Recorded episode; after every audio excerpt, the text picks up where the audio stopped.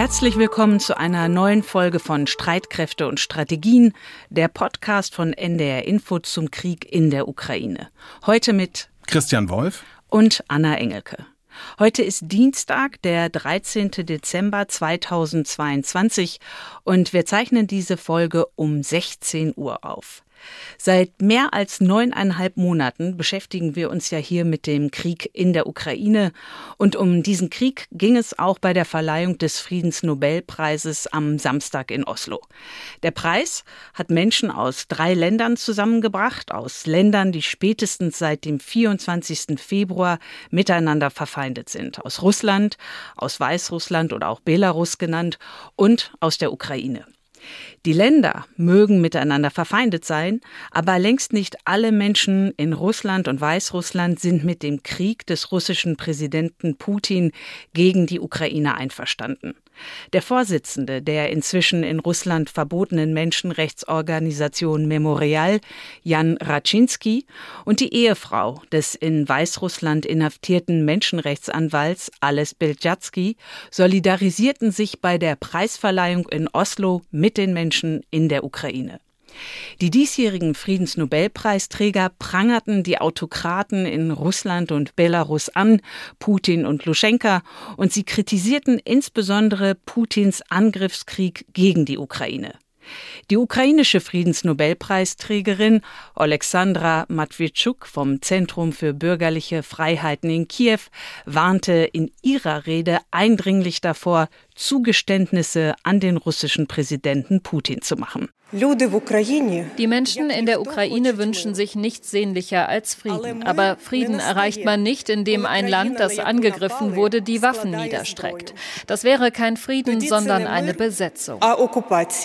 Und damit war übrigens erstmals in der Geschichte der Friedensnobelpreise Ukrainisch als Sprache bei einer Verleihung zu hören. Aber nicht nur an die Gäste der Veranstaltung in Oslo appellierte die ukrainische Friedensnobelpreisträgerin, als sie dann noch hinzufügte in ihrer Rede, ich erlaube mir, die Menschen auf der Welt um Solidarität zu bitten. Sie müssen keine Ukrainer sein, um die Ukraine zu unterstützen. Es reicht, Menschlichkeit zu haben. Um die Unterstützung westlicher Staaten für die Ukraine geht es in unserer heutigen Ausgabe. Außerdem um das Flugabwehrsystem Patriot aus den Beständen der Bundeswehr für Polen. Und in unserem Schwerpunkt dreht sich alles um die Frage, warum die Bundeswehr so wenig Munition hat und warum es so schwierig und vor allem so teuer ist, das zu ändern. Aber zunächst beginnen wir mit dir, Christian. Du hast die Lage in der Ukraine. Genau, vor allem im Osten des Landes, in der Region Donetsk, da gibt es wieder schwere Kämpfe zwischen der Ukraine und Russland. Beide Seiten verweisen dabei auf Erfolge, was die Abwehr der Angriffe betrifft. So ist es laut des ukrainischen Oberkommandos beispielsweise gelungen, die russischen Streitkräfte in zehn Gebieten der Region zurückzudrängen. Dennis Puschelin, das ist der von Russland eingesetzte Verwalter der annektierten Region. Der hat klargemacht, dass ein Vorrücken der russischen Truppen schwierig sei. Allerdings sei mehr als die Hälfte von Donetsk unter russischer Kontrolle. Klar ist natürlich, dass dieser Stellungskrieg in der Ostukraine weiterhin wohl auf beiden Seiten schwere Verluste fordert. Auch in der Südukraine gehen die Kämpfe mit unvermittelter Härte weiter. Dabei kommt es immer wieder auch rund um das Atomkraftwerk Saporischia zu schweren Explosionen, was eine große Gefahr darstellt. Laut dem französischen Präsidenten Macron gibt es aber Verhandlungen über einen Abzug schwerer Waffen vom umkämpften AKW. Danach laufen wohl derzeit Gespräche über die entsprechenden Modalitäten. Das berichtet zumindest die Nachrichtenagentur Reuters. Die Ukraine und Russland, die werfen sich ja immer wieder gegenseitig vor, die Umgebung rund um das Kraftwerk zu beschießen. Wegen der Angriffe gibt es ja die Befürchtung, dass es da zu einer Nuklearkatastrophe kommen könnte. Außerdem hat Belarus mit der bereits vor Tagen unangekündigten Inspektion der Kampfbereitschaft seiner Truppen begonnen. Nach Angaben des Verteidigungsministeriums des Landes sind umfassende Aktivitäten vorgesehen, wie etwa die Organisation von Schutz und Verteidigung. Auch militärisches Personal und entsprechende Ausrüstung sollen verlegt werden. Tja, und nach Einschätzung des britischen Geheimdienstes sorgt sich Russlands Präsident Putin wohl um die Zunahme einer Antikriegsstimmung in dem Land. Das zeige die gestrige Absage Putins traditioneller Jahrespressekonferenz. Ja, vielen Dank. Soweit die Lage in der Ukraine und auch etwas zur Stimmung in Russland. Der ukrainische Präsident Zelensky war virtueller Gast beim Treffen der G7-Staaten in dieser Woche. Deutschland hat ja seit Juni den G7-Vorsitz inne, noch bis Ende des Jahres. Und der G7-Vorsitzende, das ist Bundeskanzler Scholz, er sagte nach dem virtuellen Treffen an die Adresse der Ukraine, die wirtschaftsstarken Demokratien, die G7 stehen weiterhin fest an der Seite der Ukraine. Die unerschütterliche Solidarität mit der Ukraine und die konkrete Unterstützung der Ukraine zieht sich wie ein roter Faden durch unsere Präsidentschaft. Sie zeigt sich in den verschiedensten Bereichen politisch, finanziell, wirtschaftlich, humanitär und militärisch. Und das werden wir tun, solange wie es nötig ist. Das klingt gut, und stimmt im Prinzip auch. Die Hilfe und die Unterstützung von den G7-Staaten und aus dem Westen ist umfassend. Auf einer Geberkonferenz für die Ukraine in Paris sind zum Beispiel über eine Milliarde Euro an Zusagen zusammengekommen für aktuelle Hilfe und akute Hilfe in diesem Winter. Eine Milliarde Euro, das ist eine ordentliche Summe, aber auch eine Summe, die in der Ukraine dringend gebraucht wird. Die Lage in der Ukraine ist durch den russischen Beschuss von ziviler Infrastruktur wie Wasser- und Wärmekraftwerken, von Stromleitungen und anderen lebenswichtigen Einrichtungen wirklich sehr, sehr schwierig. Strom, Licht, Wärme, all das fehlt an allen Ecken und Enden. Der ukrainische Präsident Zelensky lässt deshalb mit Blick auf weitere Unterstützung auch nicht locker.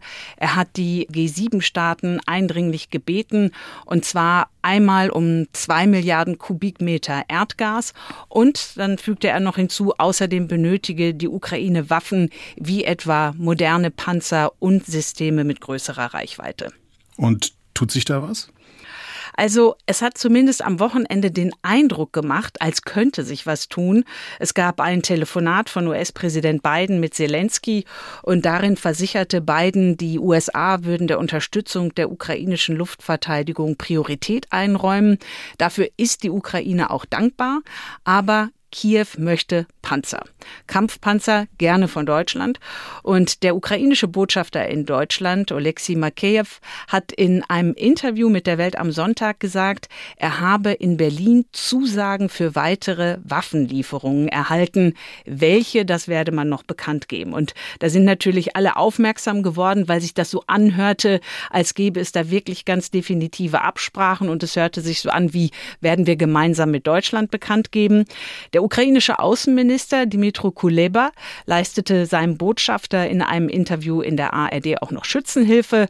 In dem Interview hat er sich bedankt bei Deutschland für die bisher zur Verfügung gestellten Flugabwehrwaffen wie Iris-T oder auch die Flugabwehrpanzer Gepard. Und er machte dann deutlich, wie dringend die Ukraine von Deutschland aber Kampfpanzer haben möchte. Wir verstehen nicht ganz, warum diese Entscheidung bisher nicht gefallen ist, warum man wohl Artillerie liefern kann, aber keine Panzer. Diese Argumentation verstehen wir ehrlich gesagt nicht. Und befragt danach hat Regierungssprecher Steffen Hebestreit darauf verwiesen, dass Deutschland ja Waffen liefere, aber es gebe keine neue Qualität. Das heißt also, Deutschland wird die Ukraine weiterhin bei ihrem Kampf, auch bei der Luftverteidigung unterstützen, aber eben nicht mit den von der Ukraine so sehr gewünschten Kampfpanzern. Zur Vollständigkeit in dieser ganzen Angelegenheit gehört aber auch dazu, die USA zum Beispiel liefern auch bisher keine Kampfpanzer. Es ist übrigens immer wieder interessant, wenn man so darauf schaut, was tut denn Deutschland für die Ukraine, sich auch die Liste anzugucken, die die Bundesregierung ins Internet gestellt hat. Wir haben dazu auch einen Link in unseren Show Notes. Da kann man nämlich wirklich ganz genau nachvollziehen, wirklich vom Schlafsack bis zur Iris-T, was Deutschland alles schon der Ukraine zur Verfügung gestellt hat. Und wir haben hier im Podcast in den vergangenen Wochen ja auch immer wieder über ein Angebot gesprochen, das die Bundesregierung ja der polnischen Regierung gemacht hat. Es geht dabei um das Flugabwehrsystem Patriot der Bundeswehr, das Deutschland Polen ja zur Verfügung stellen wollte. Anna, wie sieht's denn damit eigentlich aus? Also das nimmt alles einen guten Verlauf. Es war ja so, vor drei Wochen ist eine ukrainische Flugabwehrrakete im polnischen Grenzgebiet runtergekommen und hat zwei Menschen, zwei Polen getötet. Und wir haben ja alle die Luft angehalten, ob das jetzt ein russischer Angriff war und damit ein Angriff auf NATO-Territorium, möglicherweise ein Bündnisfall für die NATO. Die Polen haben dann ja Untersuchungen angestellt, auch gemeinsam mit ukrainischen Vertretern, die ja ursprünglich gesagt haben, das sei ein ein russischer Irrläufer oder ein russischer Beschuss gewesen und nicht ein ukrainischer. Das Ergebnis der Untersuchung ist, es ist ein ukrainischer Irrläufer gewesen und als Reaktion darauf hatte die deutsche Verteidigungsministerin ihrem polnischen Kollegen Patriot-Systeme der Bundeswehr angeboten und dann kam es aber zu Irritationen, weil die Polen sich erst über die Patriots gefreut haben, sie dann aber doch an die Ukraine weitergeben wollten. Und jetzt ist klar, die polnischen Streitkräfte möchten die Patriots tatsächlich auf ihrem Gebiet in Ostpolen an der Grenze zur Ukraine stationieren. Allerdings müssen sie integriert sein in die polnische Flugabwehr. Und äh, Polens Präsident Andrzej Duda war in Berlin zu Besuch und ähm, er hat das per Übersetzerin zu den Patriots aus Deutschland gesagt. Für uns in Polen ist das eine sehr äh, wichtige äh, Geste äh, im Rahmen der NATO. Das ist eine sehr wichtige Geste eines Verbündeten und eine sehr wichtige Geste seitens des Nachbarn. Das ist eine sehr wichtige Geste zwischen unseren beiden Nationen. Das klingt sehr versöhnlich, denn es hatte in der Berliner Bundesregierung wirklich Verdruss darüber gegeben, dass die Polen die aus deutscher Sicht kostbaren Patriots nicht haben wollten oder es zumindest kurzfristig so aussah. Es gab den Verdacht, dass vor allem der Chef der polnischen Regierungspartei PiS, Jaroslaw Kaczynski, dass der es war, der aus innenpolitischen Wahlkampfgründen die Patriots aus Deutschland nicht in Polen haben wollte. Kaczynski macht nämlich durchaus mit anti-deutschen Ressentiments Wahlkampf in Polen, wo im nächsten Jahr das Parlament neu gewählt wird. Und wir haben in dem Zusammenhang, wir haben ja häufiger auch schon drüber gesprochen, haben wir von einigen Hörern Mails mit der Frage bekommen, was denn jetzt dagegen sprechen würde, die Patriots in der Ukraine einzusetzen, weil sie ja auch dort ganz klar gebraucht werden. Das stimmt, das ist so, aber Patriots der Bundeswehr, die gibt's nur zusammen mit deutschen Soldaten, pro System mindestens 70 und es geht nicht nicht, Bundeswehrsoldaten in der Ukraine zu stationieren. Es sollen keine NATO-Truppen im Kriegsgebiet sein. Und hinzu kommt, diese Patriots gehören auch zur Luftverteidigung der NATO. Kommen wir von den Flugabwehrraketen zu einem anderen Thema, einem vor allem für die Bundeswehr und die Verteidigungsministerin unangenehmen Thema.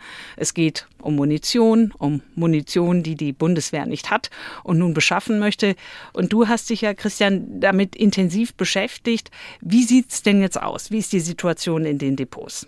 Tja, das sieht tatsächlich gar nicht so gut aus. Das zeigt sich, so finde ich zumindest, alleine darin, dass das Bundesverteidigungsministerium auf eine kleine Anfrage der Unionsfraktion im Bundestag dazu nicht geantwortet hat, nicht einmal über die Geheimschutzstelle. Ich glaube, das sagt schon sehr viel darüber aus, wie die derzeitige Situation ist. Um es mal aber an einem Beispiel zu verdeutlichen. Der Eurofighter, der soll ja auch im Notfall einen Luftkampf führen können. Dafür setzt die Luftwaffe beispielsweise auf die Mittelstreckenrakete Meteor, von der es laut verschiedenen Medienberichten gerade einmal um die 100 Stück gibt. Um es einmal überspitzt zu formulieren. Damit kann ein Geschwader vom Typ Eurofighter einmalig ausgerüstet werden, einen Luftkampf führen dann wieder landen und eigentlich in die Hangars gestellt werden, weil es einfach keine Raketen mehr gibt. Ist die Situation denn nur bei der Luftwaffe so oder wie sieht es da beim Marine und Heer aus? Also es gibt natürlich niemand wirklich Auskunft darüber, wie es jetzt tatsächlich aussieht. Aber klar ist, dass natürlich auch die anderen Teilstreitkräfte betroffen sind. Ich habe beispielsweise von einem Offizier gehört, dass bei der Marine die Schächte für das sogenannte Vertical Launch System fast immer leer sind, wenn die Schiffe rausfahren. Darin befinden sich ja Raketen, die auf Knopfdruck senkrecht abgefeuert werden können. Und noch schlimmer soll wohl die Situation beim Heer sein, wo es laut einem Angehörigen der Truppe von der einfachsten Munition für das G36 bis hin zu Geschossen für die Artillerie fast an allem fehlt. Das hört sich nicht gut an. Aber wie leer sind denn die Depots der Bundeswehr? Kannst du das ungefähr einschätzen? Also es ist ja so, für 30 Tage muss die Bundeswehr laut NATO-Vertrag ja Munition bereithalten. Das ist nicht der Fall. Wie wenig in den Depots liegt, darüber kann nur spekuliert werden, aber es kursieren Zahlen, dass der Vorrat im Kriegsfall gerade einmal zwischen einem und drei Tage reichen würde. Deswegen gibt es ja auch diesen riesigen Bedarf und hinzu kommt, dass Deutschland ja auch vieles der Ukraine gibt, also der Bestand weiter schmilzt. Jetzt hat es ja im Kanzleramt ein Krisentreffen zum Thema Munition gegeben. Da waren auch Vertreter der Industrie eingeladen. Wir hatten auch schon mal verschiedentlich das in dem Podcast angesprochen. Aber hat es denn was gebracht? Also alle, mit denen ich gesprochen habe, die sind erst einmal froh darüber, dass es überhaupt Gespräche zwischen der Politik und der Industrie gegeben hat. Das hat mir auch der Hauptgeschäftsführer vom Bundesverband der deutschen Sicherheits- und Verteidigungsindustrie, Hans-Christoph Atzpodin, im Interview gesagt. Ja, ich hatte letzte Woche auch noch Gespräche mit hochrangigen BMVG-Vertretern. Ich denke, wir sind da auf richtigem Wege. Das Spannende ist im Moment, dass parallel ein Marktplatz für Munition bei der EU und bei der European Defence Agency EDA aufgebaut wird. Und äh, meine Sorge war so etwas, dass äh, die Bundeswehr nachher dann das Nachsehen hat. Aber da ist äh, das Bundesverteidigungsministerium jetzt der Meinung, dass man hier die Dinge im Griff hat und dass man auch mit anderen Nationen hier gut kooperieren kann. Also ich denke, da ist Zuversicht, dass man das, was äh, nötig ist, auch in Bälde bestellen kann. Und was sagt das BMVG, das Bundesverteidigungsministerium? Wie bewerten die die Situation? Also das BMVG, das verweist auf die Regierungspressekonferenz von Anfang des Monats. Damals hatte ein Ministeriumssprecher gesagt, dass dieses Jahr schon mehr als 70 Verträge mit unterschiedlichen Munitionsfirmen geschlossen wurden. Insgesamt gehe es dabei um eine Summe zwischen 700 und 800 Millionen Euro und die sei seit der Neuausrichtung der Bundeswehr im Jahr 2012 wohl die höchste. Außerdem sind laut ihm im Verteidigungsetat für das kommende Jahr insgesamt mehr als 1,1 Milliarden Euro für die Munitionsbeschaffung vorgesehen und für die Folgejahre bereits jetzt Verpflichtungsermächtigungen über mehr als 1,8 Milliarden Euro eingeplant. Wir reden ja hier immer über mächtige Zahlen. Kann die Industrie überhaupt den Bedarf decken, den die Bundeswehr hat? Das ist natürlich eine gute Frage. Ich sag mal so, Kurz- und mittelfristig glaube ich nicht, aber langfristig sollte das schon der Fall sein. Ich hatte mich deswegen mit Oberst André Wüstner unterhalten. Das ist der Vorsitzende des Deutschen Bundeswehrverbandes. Und im Gespräch mit mir hat er nochmal ganz deutlich gemacht, dass Deutschland ja nicht das einzige Land ist, was jetzt Munition braucht. Auch in anderen europäischen Ländern gäbe es wenig Munition, erklärte Wüstner.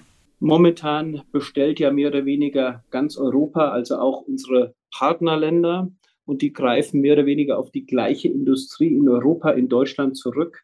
Und ähm, dieser Mangel, den wir haben, haben in Teilen nicht ganz so heftig auch andere Nationen der NATO.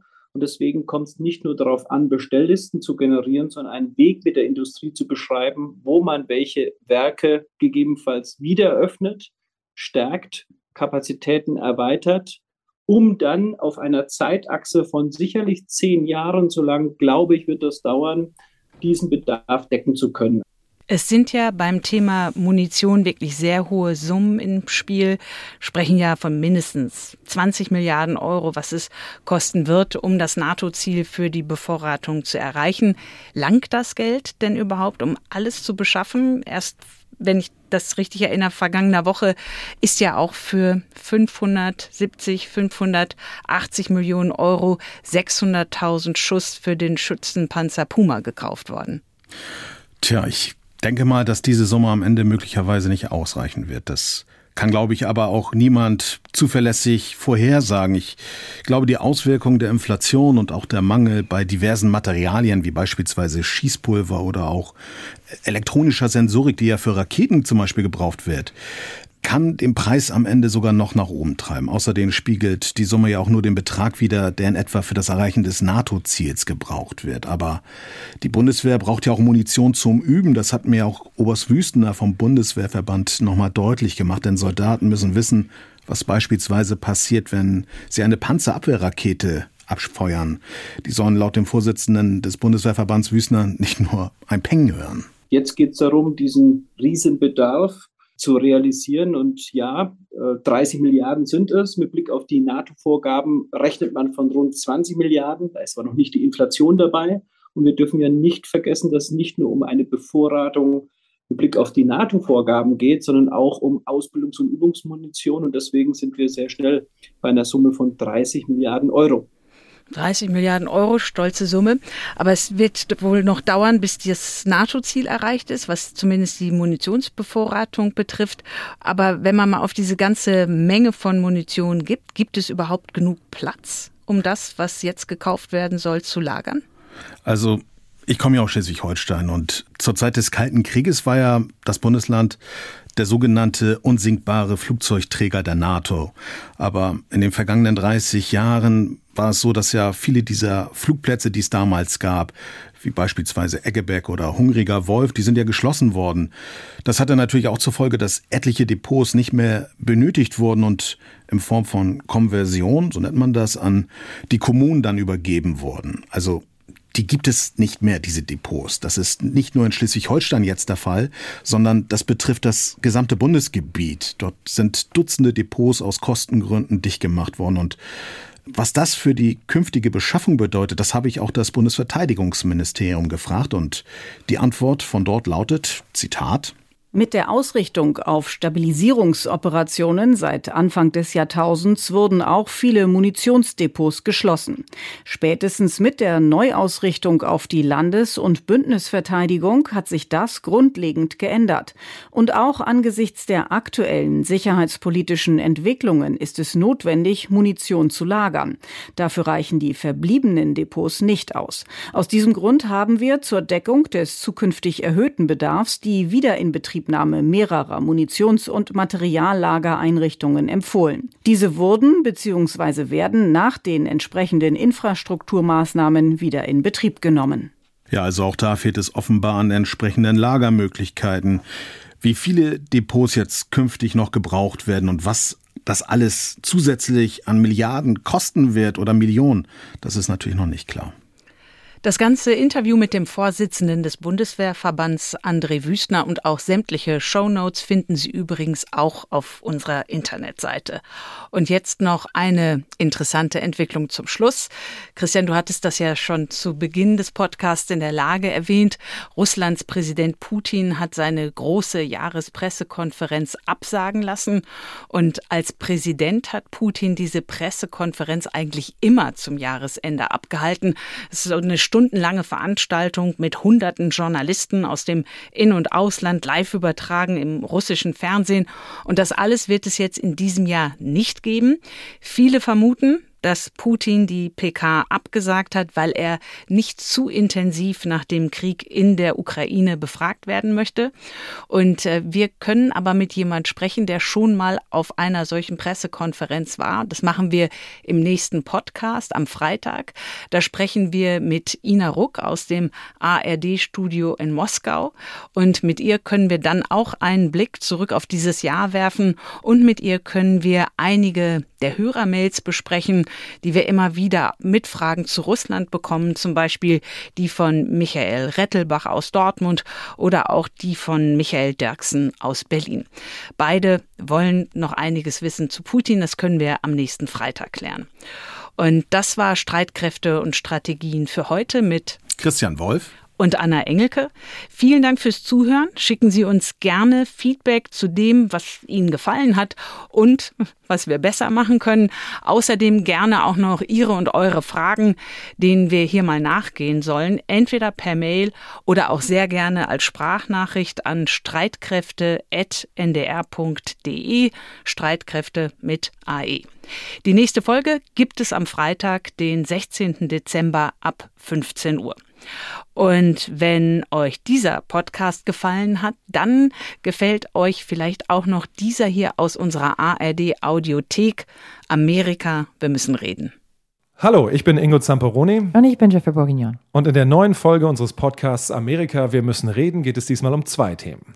Es geht um die Stichwahl in Georgia, das schließt die Midterms endlich ab. Und wir schauen auf den drohenden Handelskrieg zwischen der EU und den USA mit der Einführung des Inflation Reduction Acts, eines äh, Gesetzes, das sehr viel grüne Technologien und Energien in den USA subventioniert. Und die Europäer haben Angst, dass das auf ihre Kosten geht. Das alles in der neuen Folge unseres Podcasts America, wir müssen reden.